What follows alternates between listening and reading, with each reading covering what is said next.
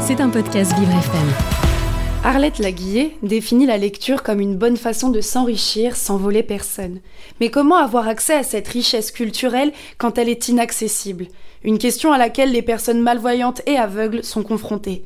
Depuis ce 4 janvier, date de la Journée mondiale du braille, le Centre de transcription et d'édition en braille, aussi appelé CTEB, propose des ouvrages en braille au même prix que leur version en caractère d'imprimerie.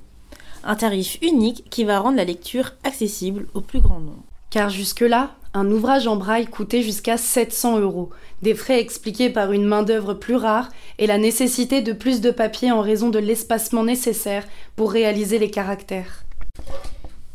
Mais pour vendre ces livres au même prix que leurs homologues en caractère d'imprimerie, le CTEB va vendre à perte ces ouvrages qui seront à destination des adultes et enfants. Le centre a d'ores et déjà un catalogue de 2000 ouvrages et retranscrit 3% des livres publiés par an en braille. Une inégalité d'accès à la lecture qui conduit à une inégalité des chances une inégalité d'accès à la lecture qui conduit à une inégalité des chances, les livres étant support d'apprentissage et de culture. Les livres audio peuvent être une solution, mais ils nécessitent d'être dans un endroit propice à l'écoute, limitant l'accessibilité. Le plaisir de tenir un livre est également irremplaçable, surtout chez les personnes aveugles ou malvoyantes qui peuvent avoir un toucher plus développé.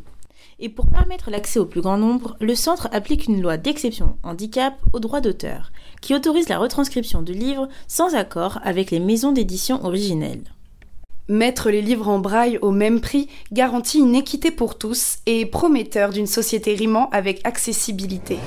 C'était un podcast Vivre FM. Si vous avez apprécié ce programme, n'hésitez pas à vous abonner.